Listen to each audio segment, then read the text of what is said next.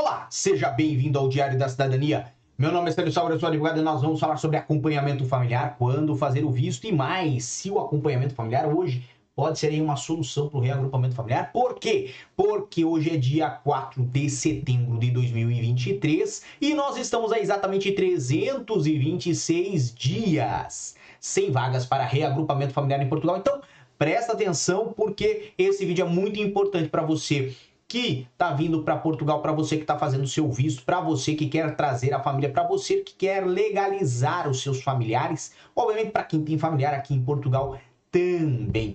Obviamente, quando nós falamos do acompanhamento familiar, nós falamos de um visto que foi introduzido com as alterações que tiveram na lei de estrangeiros a partir de outubro de 2022 e que tem o objetivo de fazer com que as pessoas saiam para Portugal, ou seja, saiam do seu país de origem já regularizadas. Obviamente, antigamente, o que se fazia? Um indivíduo que vinha, por exemplo, para estudar. Agora, os estudantes em setembro começam as suas aulas aqui em Portugal, costumam fazer visto.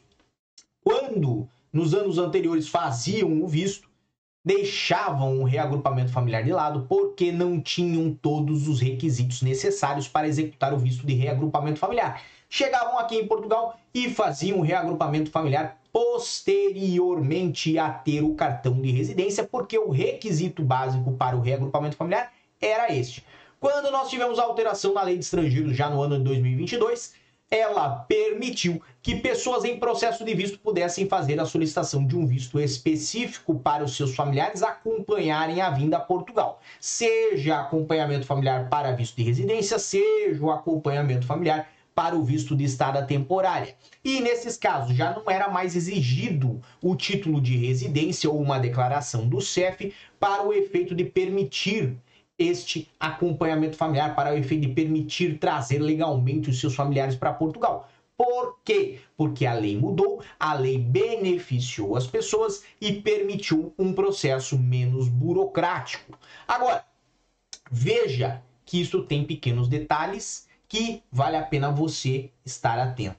Se hoje você tem um processo de visto em andamento ou para iniciar junto a um consulado de Portugal, uma embaixada de Portugal ou uma repartição da VFS Global que intermedia um processo de visto para Portugal, você pode sim entrar com o processo de acompanhamento familiar para os seus familiares que querem vir, que desejam vir com você viver, residir ou passar uma temporada em Portugal. Lembrando que deve sempre comprovar a relação familiar dos interessados, ou seja, você vai trazer o seu filho, vai trazer a sua esposa, você tem que apresentar as certidões de nascimento ou casamento que comprovem essa situação. Obviamente, este processo só pode ser feito para acompanhar um visto principal. Então você tem que ainda ter o seu visto para vir para Portugal, seja como estudante, seja como trabalhador, seja como nômade digital, não importa. O que importa é que você tem que ter um fundamento para o visto principal e os outros vêm pelo acompanhamento familiar. Obviamente, o acompanhamento familiar requer que você demonstre meio de subsistência e condições para a estadia de todas as pessoas envolvidas. Então, quanto mais pessoas trouxer, obviamente, mais meios de subsistência, mais meios financeiros você tem que apresentar. Agora, uma coisa que pouca gente sabe o acompanhamento familiar só pode ser executado durante o processo de visto ou enquanto houver o visto. Quando já existe o título de residência, não se aplica mais o acompanhamento familiar, e aí, nestes casos, é propriamente um visto de reagrupamento familiar, que depende do título de residência e de uma declaração é, é, feita pelo CEF pro efeito de comprovação de que foi autorizado a fazer o reagrupamento familiar. Óbvio, o processo fica mais burocrático e também deve ser tratado com as VFRs consulados ou embaixadas de Portugal.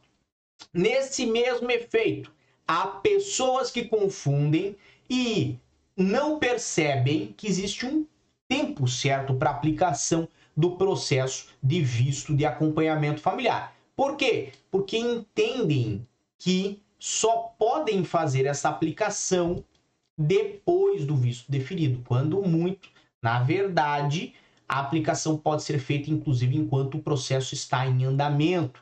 E o que, que isso quer dizer? Quer dizer que, se você tem um prazo muito exíguo, muito curto para chegar em Portugal, é melhor fazer a aplicação em conjunto do que deixar ter o resultado do visto principal e depois, com o visto deferido, ficar com ele na mão à espera do, uh, do, de uma análise ou de uma eventual avaliação de um processo de acompanhamento familiar.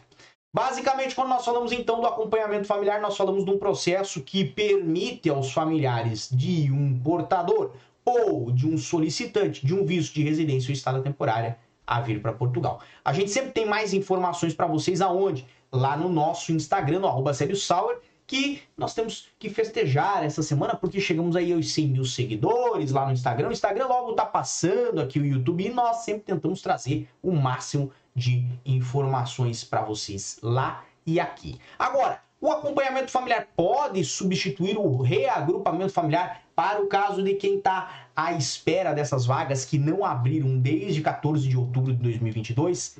Não.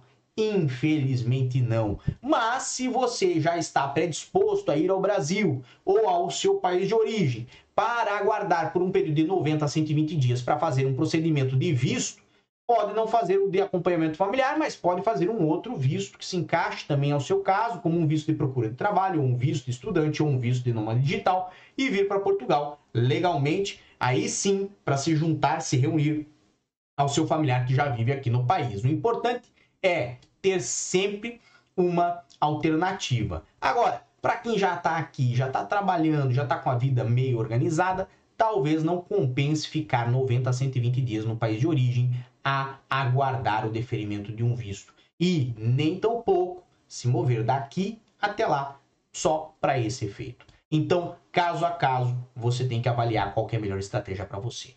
Tenho que agradecer aqui Delfino, Analista Freire, Milton Carlos, Felipe Alves, Denis Roberto, que faz parte aí do nosso clube do Passaporte, é Passaporte Azul, Antônio Ferreira, que é Passaporte Vermelho do nosso clube do Passaporte, e Angélica Oliveira também, que é Passaporte Azul. Antônio Ferreira mandou aí como será a AIMA. Antônio, nós vamos saber em breve, a partir do dia 29 de outubro de 2023, vamos ter aí alteração dos órgãos de imigração de Portugal com a fusão do CEF junto com a ACM, que vai se criar a AIMA. Agora, eu só acredito vendo, né? Como falava aquele apóstolo, né?